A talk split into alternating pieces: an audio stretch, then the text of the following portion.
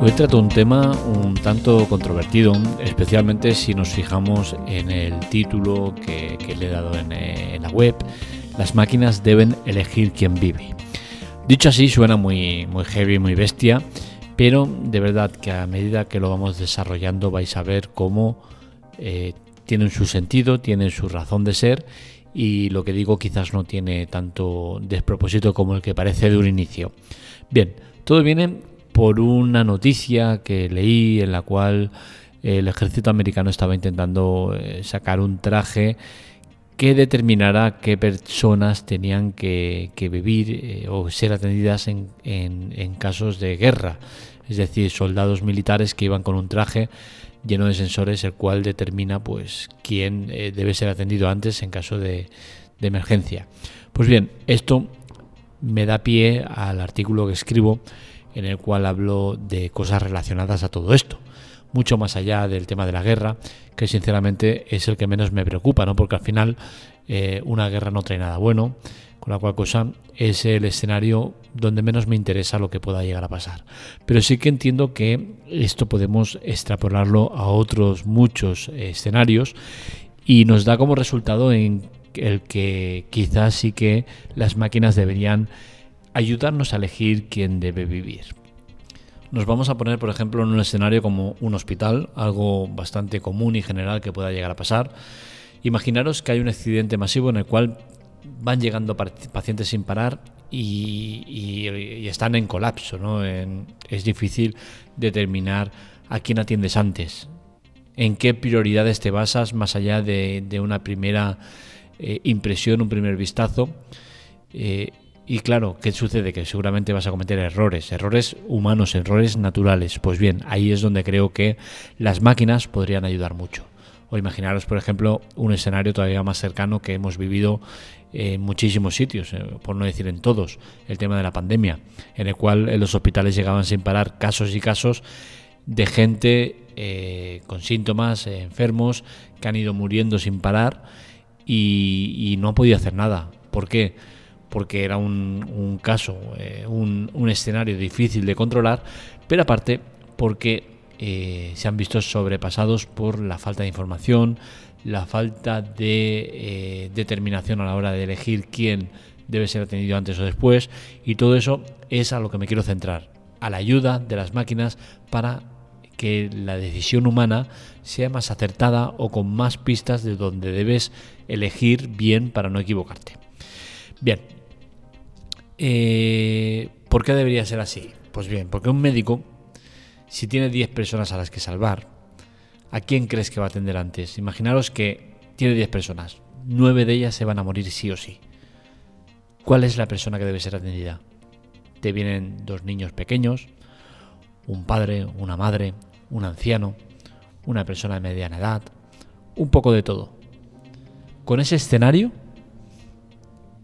tienes pocos minutos para decidir a quién salvas, vas a salvar solo a uno, ¿a quién eliges? Pues seguramente el médico pues elegirá al niño pequeño, porque tiene toda la vida por delante. Quizás a la mujer de 30 años, porque puede dar a luz vida y porque es relativamente joven. Quizás luego podría elegir al de 50 años, al hombre de 50 años, porque todavía tiene camino por delante. Quizás el anciano se quedaría más atrás en la elección, porque ya ha vivido toda la vida. Pero claro, todo eso es muy difícil valorarlo. ¿Cómo haces una valoración rápida de a quién debes salvar? Pues ahí es donde entran las máquinas. Porque, por ejemplo, las máquinas podrían haber eh, preparado el escenario y dejarle ver al médico que el niño de 10 años tiene una patología que no se puede solucionar y que tiene una corta eh, eh, vida por delante, porque ya se la han detectado. Quizás determinaría que la mujer de 30 años tiene un cáncer terminal y tampoco puede ser salvada. O que el hombre de 50 años tiene un historial de, de enfermedades eh, cardiovasculares que le van a llevar seguramente a una muerte anticipada y quizás hubiese llegado a la conclusión de que el hombre de 70-80 años, pues es un hombre totalmente sano, que en la vida no ha tenido ningún tipo de problema, ni un resfriado, y que quizás era la persona que había que salvar. ¿Qué sucede? Que todo esto no puedes saberlo de anticipado. No tenemos pistas suficientes para, para eso. Tenemos que fiarnos en la buena fe y el buen trabajo del médico, el doctor, el enfermero de turno, que tomen la decisión correcta.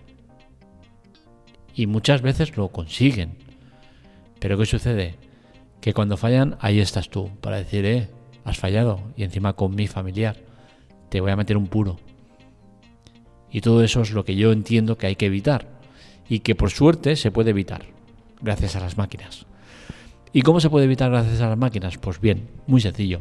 Primero de todo, algo que debería ya estar al alcance de nuestras manos y que por desgracia no está. Y es el tema de eh, tener unos informes universales. Es decir, que yo tenga el informe médico de toda mi vida en el hospital general, en el hospital privado, en el hospital eh, de mutua, en el hospital de no sé qué, en todos lados. Algo que no sucede. Ni siquiera sucede en mi propia mutua entre eh, mutualistas, entre, entre empresas colaboradoras. Es decir, yo voy a un hospital, me hago una prueba, luego me voy a otro hospital de la misma, de, la misma, ¿cómo se dice esto? De, del mismo tipo de, patologías que están investigando, ¿no? ahora no me sale el nombre, y de la misma rama o como quieras llamarlo, ¿no?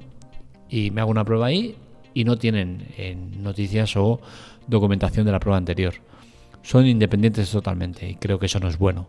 No es bueno porque al final eh, al médico, al doctor, hay que darle contra más pistas mejor.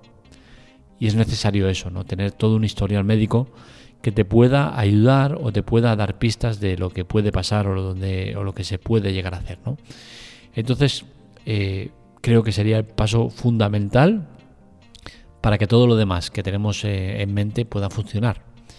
Y es que con un buen historial universal, donde todos los eh, todas las instituciones o todas las entidades que tengan acceso a, sanidad, a, a, primeros auxilios, a cuidados y demás, puedan acceder a este tipo de información, que sea universal y entendible para todos, que esté bien documentado, que exista lo que viene ahora que ya empieza el tema de la máquina, que exista una IA capaz de eh, filtrar y diagnosticar pues eh, cosas respecto a ese informe médico.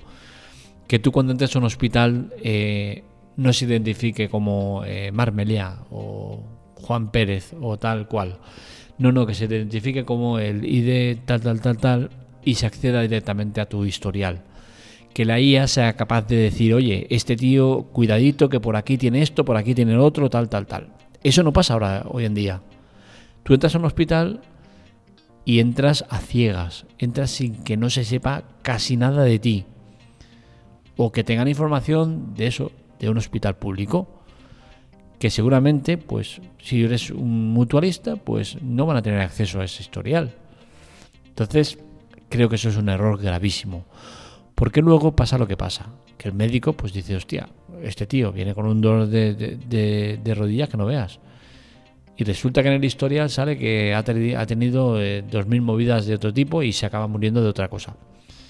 Joder, pues es que este tío ha venido por un dolor de, rodilla. ¿Yo qué coño voy a saber que tiene eh, cuatro eh, infartos de, hace una semana?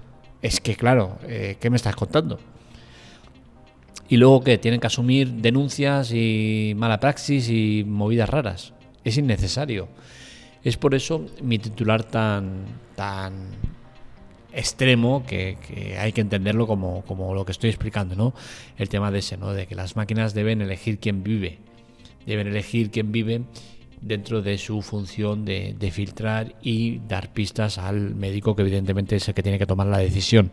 Nunca, nunca una máquina debe influir en una decisión final sobre la vida y la muerte. Eso lo tengo muy claro, ¿no? Pero sí que te puede dar pistas de decir, hostia, este tío tiene un 20% de posibilidades de palmar y este tío tiene un 80% de posibilidades de palmar. ¿Qué vas a hacer? Pues ves a cuidar a que está con el 20%. Y luego ya nos pelearemos en litigios y movidas, que serán fácilmente solucionables cuando eh, en un tribunal eh, ni siquiera llegues a ir porque, hostia, es que la IA, que es la que tiene toda la información y tiene todo el historial médico y es el que se encarga de eh, hacer las valoraciones eh, técnicas, nada de visuales, ha determinado que esta persona tenía un 20% de posibilidades de vivir y esta persona tenía un 80% de posibilidades de vivir. Pues evidentemente me voy a ir a intentar salvar a que tiene 80% de posibilidades de vivir porque es mucho más probable que sobreviva que el otro. ¿Que la IA se equivoca? No, no se equivoca. Lo que pasa es que con los datos que tiene ha hecho ese informe. Y el médico con esos eh, datos ha valorado qué salía más a cuenta.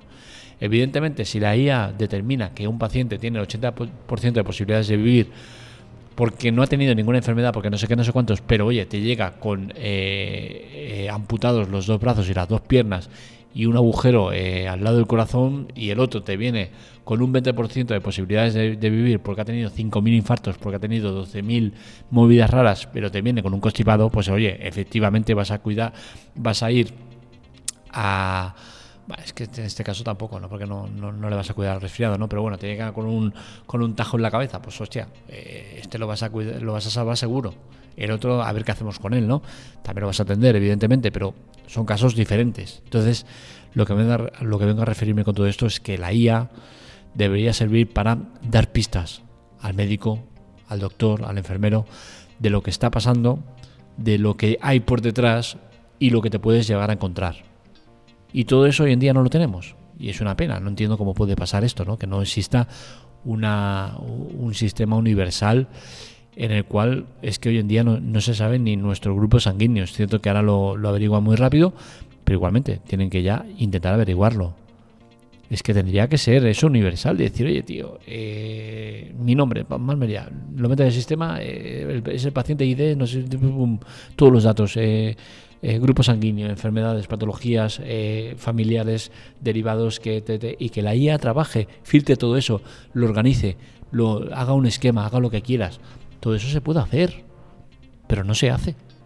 Es sorprendente el tema de la medicina a nivel mundial, ¿eh? no es a nivel de aquí, es a nivel mundial. es, es muy heavy, ¿no? En cuanto a lo de el origen de todo este pensamiento, lo del traje de guerra, pues bueno, la verdad es que sí, que tiene tiene sentido y, entiendo que, entiendo, entiendo lo que quieren hacer y entiendo que es una cosa positiva, ¿no? El traje de guerra en el cual pues un montón de sensores eh, conectados al cuerpo pues eh, sean capaces de, en caso de, un ataque, de, una bomba o de un tiro, lo que sea, determinar, oye, este tío tiene esta parte afectada, esto no sé qué, está yendo a un ritmo cardíaco muy bajo, muy alto, eh, vaso frío, oye, está muy bien, ¿no? La verdad es que sí. No me gusta el escenario en el cual se tiene que poner eh, el análisis, pero, pero bien, es, es, un, es un tema que, es interesante.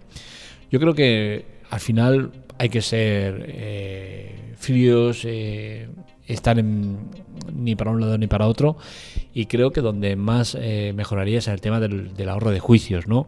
Porque al final eh, los médicos en general se, se, suelen encontrar con muchos juicios en el cual pues tienen que, que, dar, eh, dar explicaciones sobre su trabajo, ¿no? sobre lo que han hecho y por qué lo han hecho y tal, ¿no? Y creo que todo eso sería innecesario si eh, una IA se encargara de, de, ayudar a eso, ¿no? A decir, oye, es que la IA, yo he tomado la decisión de salvar a este hombre, claro, pero es que la IA me ha dicho, es que este hombre eh, tenía todos los números de vivir y este hombre tenía todos los números, de morir. Entonces, creo que sería importante eh, en, ese aspecto, ¿no?